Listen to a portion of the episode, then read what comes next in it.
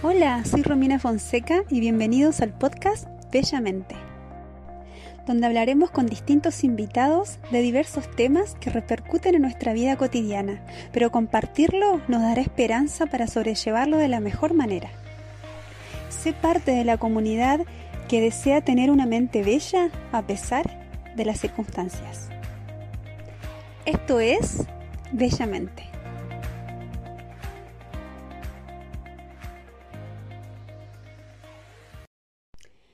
Cuenta la leyenda que un rey, un monarca, un día le pidió a sus sabios que le eligieran una frase, una frase que lo ayudara a él para cuando tenga una gran crisis. Entonces los sabios hicieron caso al rey, se reunieron todos en una sala aparte y empezaron a pensar en una frase que le ayudara al rey para cuando tenga esta esta gran crisis. Entonces, idearon la frase, la escribieron en un papelito bien pequeño y se la dieron al rey doblado. Entonces el rey agarró este papelito y no lo leyó. Se lo puso en su anillo y lo guardó. Pasó el tiempo, la cosa siguió bien en el reino, hasta que vinieron sus enemigos y lo sitiaron, mataron a todo su guardia real y obviamente él tuvo que huir. Y en esto que corría se dio cuenta que ya no había salida, había un despeñadero y él miró para atrás y venían los enemigos a querer matarlo. Y él pensó en suicidarse porque dijo, bueno, hasta que llegué, hasta que llegó mi vida. Y recordó esa frase que había guardado en su anillo. Entonces abrió su anillo, abrió la, el papel, la frase y decía, esto también pasará. Y en un segundo tuvo que tomar la decisión de no quitarse la vida, sino que este rey lo que hizo fue esconderse detrás de, de unas rocas que había ahí y logró eh, escabullirse de sus enemigos. Por diez años estuvo huyendo pero mientras tanto que huía no perdió el tiempo, sino que intentó hacer nuevamente dinero, empezó a conquistar nuevos reinos y finalmente volvió a ser rey. Entonces eh, se vio al frente de una gran multitud que gritaba que viva el rey, que vive el monarca. Entonces uno de sus sabios se acercó y le dijo, Rey, en este momento usted debería abrir su anillo y leer nuevamente esa frase que leyó hace 10 años. Entonces le dice, no, ¿para qué la voy a leer si yo la pedí solamente para cuando tengo una gran crisis? Pero el sabio le dijo, no, no solamente le hicimos para una gran crisis, sino también para los momentos de éxito. Entonces el rey volvió, volvió a abrir este, este papelito y decía, esto también pasará. La verdad que esto es una leyenda pero si lo comparamos con nuestra vida diaria, en la vida real que tenemos todos nosotros, muchas veces tenemos situaciones en que vamos a necesitar de esta frase, ¿no?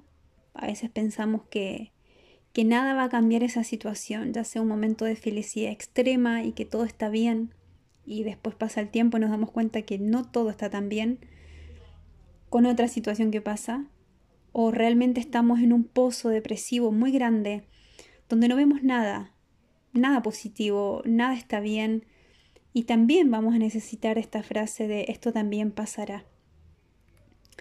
Hay una, una historia que podemos encontrar en la Biblia, no la vamos a leer, pero ustedes la pueden profundizar, está en Segunda de Reyes, capítulo 6, donde habla del profeta Eliseo. Y mm, un día este profeta fue a caminar al, al bosque, eh, fue a ayudar a unos, unos obreros, estaban entre hachando, martillando, y de repente a uno se le salió la parte de arriba del hacha, ¿no? Yo me imagino cuando uno, ¿vieron cuando uno va a clavar con un, con un martillo? que se sale la parte de arriba, ¿no? Y queda el mango solo.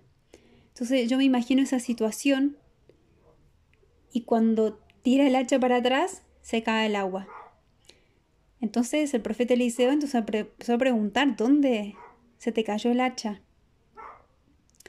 A veces en nuestra vida puede haber una gran distancia entre el hacha que se cayó y nosotros. A veces podemos identificarlo porque sabemos que el profeta Eliseo, em, con el favor de Dios, pudo hacer flotar el hacha, ¿verdad? Pero a veces no sabemos. No sabemos por qué la angustia, no sabemos por qué la depresión, no sabemos por qué somos negativos o por qué tenemos un desánimo. A veces lo podemos identificar y sabemos dónde se nos cayó el hacha. Si yo pienso en una de las veces que se me ha caído el hacha en mi vida, podría recordar el año 2011 cuando llegué a Chile. Ese mismo año es cuando me invitaron a colportar yo fui unos días a mi casa, a Córdoba, estuve unos 7, 8 días. Mi papá ya había sido operado, eh, dijeron que tenía que hacer una operación con urgencia y que estaba muy delicado. Mi mamá después de la operación, cuando llegamos a la casa, nos dijo a mis dos hermanos y a mí de a mi papá le daban máximo seis meses. Eh, se me pasaron muchas cosas por la mente. Ahora pienso, miro para atrás y pasaron 10 años. Y no sé si volvería a hacer lo que hice, pero recuerdo que oré mucho. Y en otra oportunidad voy a contarles por qué tomé la decisión de no quedarme con mi mamá, aunque me lo pidió, sino que yo me vine a Chile a colportar. El por qué llegué a colportar ahí tiene otra, otra profundidad. Aparte, mi papá estaba feliz y cuando lo visité en el hospital se emocionó cuando le dije que, que iba a colportar porque lo había hecho cuando era joven. Habían planes de que el año 2012 ellos iban a vender la casa o arrendarla ahí en Córdoba y que íbamos a vivir los tres acá en Chile, en este caso en Chillán, donde yo estudié. Pero se me cayó el hacha y todo cambió Em, estuve tres días, literalmente, llegué de Córdoba, estuve tres días en Viña del Mar y el tercer día recuerdo que estaba en el colegio de Enquilpué, una ciudad que está ahí cerca de Viña, y me llama mi hermana y me dice que tenía que volverme a Argentina con urgencia porque mi papá estaba muy grave. En esa misma noche recuerdo que tomamos el bus con mi hermano, em, que estaba en el sur, y viajamos no alcanzamos a llegar a su a la despedida porque llegamos a las 8 y a las 7 él había fallecido, 7 de la tarde. Se me cayó el hacha. Se cayeron los planes, algunos sueños y tuve que seguir. Estuve en el entierro de mi papá, me volví a Viña a colportar. Y de ahí en adelante varias cosas cambiaron pero aún así creyendo en Dios y aferrándome a Él. Hay veces que te preguntas tantas cosas. Hay alguien en la Biblia, bueno, varios se han preguntado algunas cosas donde ya no vemos salida, donde el hacha se nos hundió tanto que ni siquiera la podemos ver como para hacerla flotar. A veces podemos identificarlo, a veces no. Moisés en Deuteronomio 1.12 dice, pero ustedes son demasiado peso para llevar. Le decía al pueblo de Israel, ¿cómo puedo lidiar con tantos problemas y discusiones entre ustedes? En números 11.14 dice, solo no puedo soportar a todo este pueblo. La carga es demasiado pesada. Estaba harto Moisés, cansado es un ejemplo de líder, pero era humano. Y uno dice, pero ¿cómo dice eso? Que se cansó de la gente, que la carga es demasiado pesada, no puedo soportar este pueblo. Si confiaba en Dios, ¿será que los, los grandes hombres de Dios también pasamos por dificultades? También lloramos, nos deprimimos, nos cae el hacha. A veces sabemos dónde está, a veces no. Miren lo que dice Moisés aquí en números 11:15. Dice, eh, le dice a Dios, miren la relación que tenía con Dios para Moisés mencionar esto. Si esta es la manera como piensas tratarme, sería mejor que me mataras. Hazme ese favor y ahórrame esta miseria. Otra versión dice, si así me vas a tratar, voy a agradecerte que me mates, y si acaso merezco tu favor, no me dejes ver mi propia desgracia. Quería morir. No era solamente un, enojo, un berrinche, una discusión que tuvo con alguno de los, de los líderes de, los grupos que tenía ahí en, eh, mientras estaba en el desierto con el pueblo de Israel, sino que él ya quería la muerte. Uno dice, pero ¿cómo? Pero ¿cómo Moisés va a querer la muerte si el Señor lo usó? Em, pudo sacar, eh, se enfrentó a Faraón, pudo sacar el, pueblo de, la esclavitud de Egipto. Él vio con sus propios ojos cómo se abrió el, mar. O sea, ¿cómo? ¿Él, no vio a Dios? ¿No, ¿No creyó en Dios? Claro que sí. Pero hay situaciones en la vida que pasan estas cosas. Y el mismo Moisés que vio todo eso pasó por lo mismo.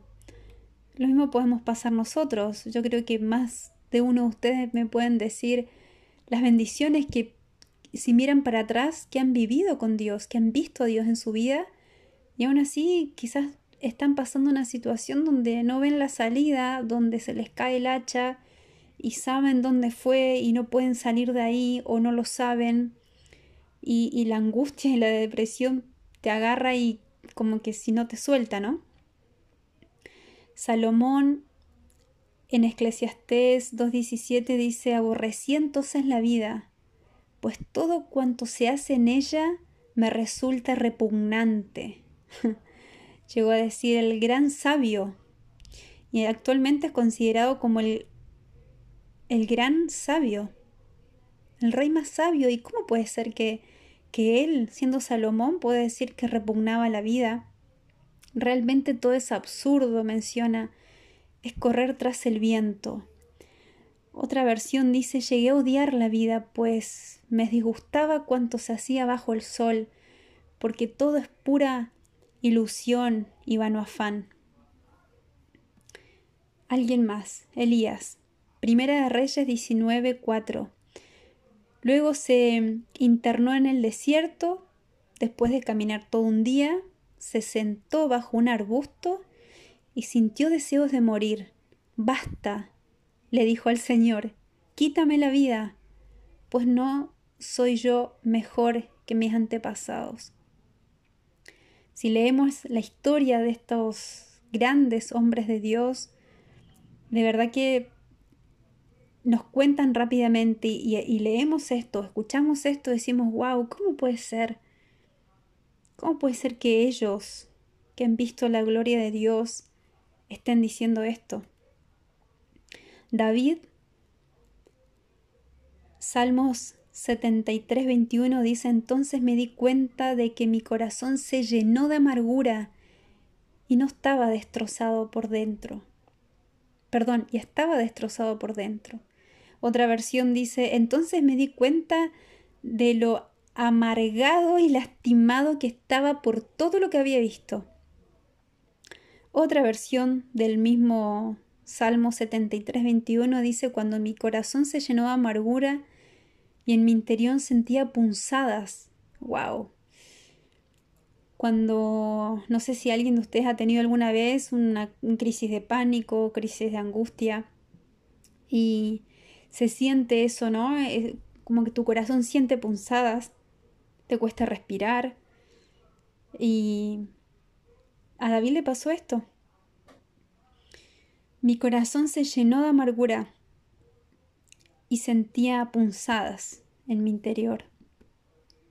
David, el que es considerado conforme al corazón de Dios, Jesús, hijo de David, llegó a decir esto. Jonás 4.3.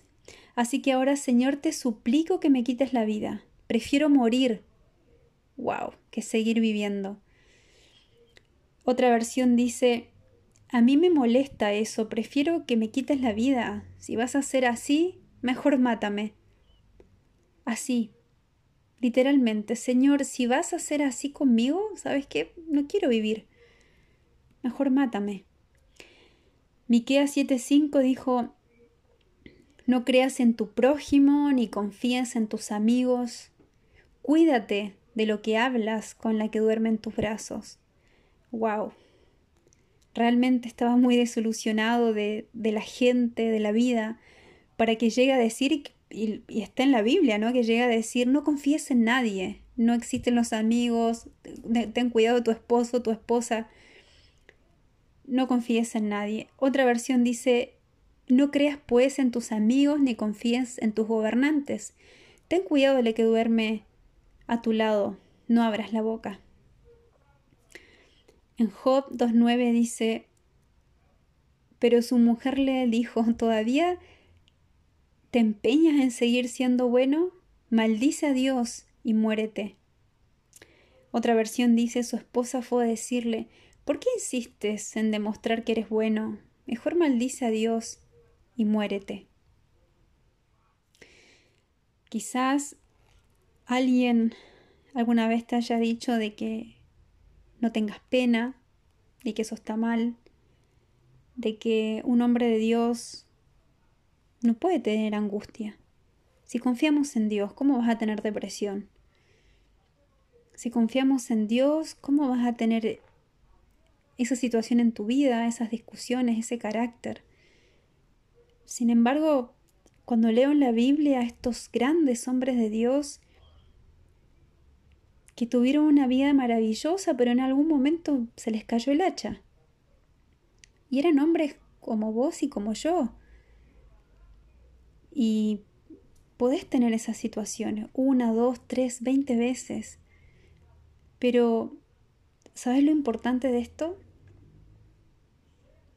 Es que ellos siguieron adelante confiando en Dios, a pesar de que no veían nada, a pesar de que quisieron hasta morirse, porque era tal su ceguera humanamente, no vemos nada. Entonces decimos, Señor, ¿sabes qué? Como dijo, no dijo Moisés, si me vas a tener así, no, mejor me muero.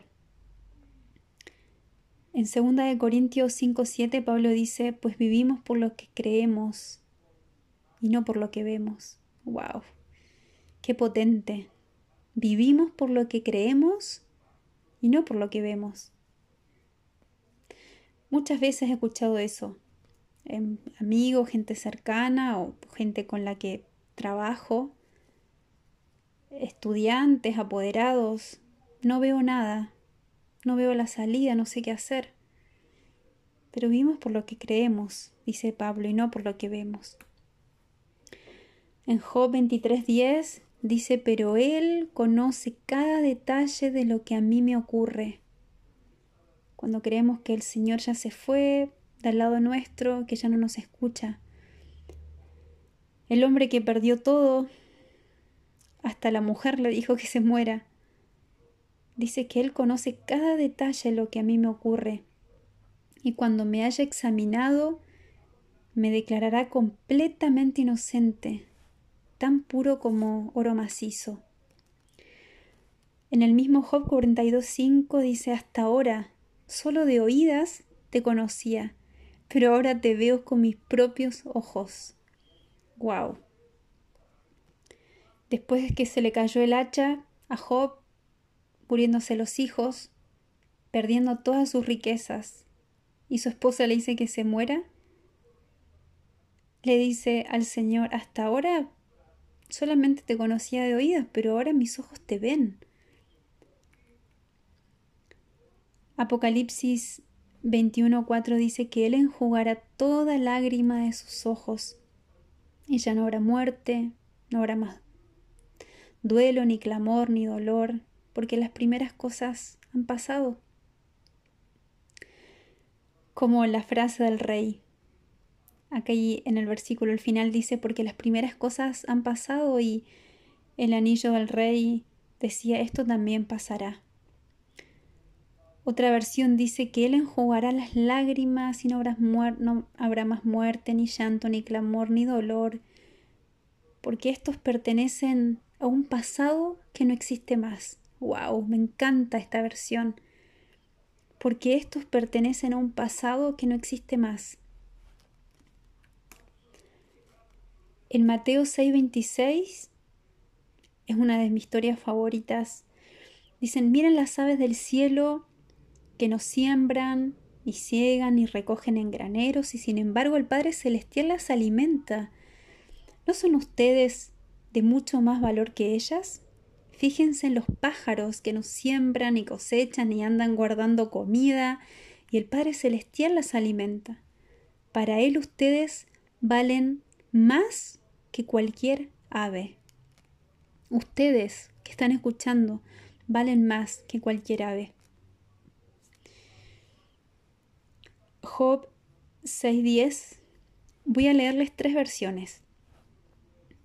Dice, al menos puedo consolarme con esto, que a pesar del dolor, no he negado la palabra del santo. Jamás he desconfiado de Dios. Este es el consuelo que me queda en medio de mi dolor. ¡Wow! En el medio del dolor, seguir confiando, seguir aferrándose. Y la última versión dice, me serviría por lo menos de consuelo. Tan torturado sin piedad, me alegraría pues nunca he rechazado la palabra del Señor. Miren, imagínense un lugar en este momento. Si podés cerrar los ojos, mejor y si estás haciendo otra cosa y no puedes cerrar los ojos, solamente imagínalo. Imagínate el lugar más lindo para vos. No sé, quizás te gusta el calor, te puedes imaginar una playa, un río, quizás no, no te gusta el calor, conozco mucha gente que no le gusta. Y te puede gustar el frío, te puede gustar la nieve en una cabaña quizás, una chimenea. Te puede gustar el campo, la primavera, el otoño. El lugar que quieras, tu lugar favorito que vos decís, wow, quisiera vacacionar ahí o vivir ahí. Una vez que te imaginaste el lugar, ahora imagínate con quién o quiénes. Puede ser tu familia, tu pareja, tus hijos, no sé, amigos. Puede ser una o más personas. La persona más importante de tu vida. Cuando sientas que se te cae el hacha, o si es que la tenés ahora y no la encontrás, no encontrás dónde nació esa pena, ese dolor, trata de imaginarte dos cosas. Primero, la frase de que esto también pasará. Y segundo, recordar este lugar con estas personas y confiar y comentarle al Señor, Señor, uno de mis sueños es estar en este lugar porque tú eres el dueño de todo el universo y para ti no hay nada imposible. Y lo genial sería estar con estas personas. Y si no es acá, que sea en el cielo, no saben la paz que me da pensar. De hecho, en este momento estoy mirando mi computador y estoy viendo una playa maravillosa porque amo el calor y amo el mar. Y me estoy imaginando a muchas personas que son importantes en mi vida. Si tenés una angustia, una pena, imagínate este lugar y decir al Señor y pedile que esto pase. Y nos aferremos a la promesa más linda que está en Apocalipsis 21.4 de si estás llorando de que esto también pasará, porque las primeras cosas han pasado, dice cuando termina el versículo y la otra versión dice, porque estos permanecen en un pasado que ya no existe. Confiemos en esa promesa. Que Jesús te abrace fuertemente y que en ese abrazo se pueda ver las cosas positivas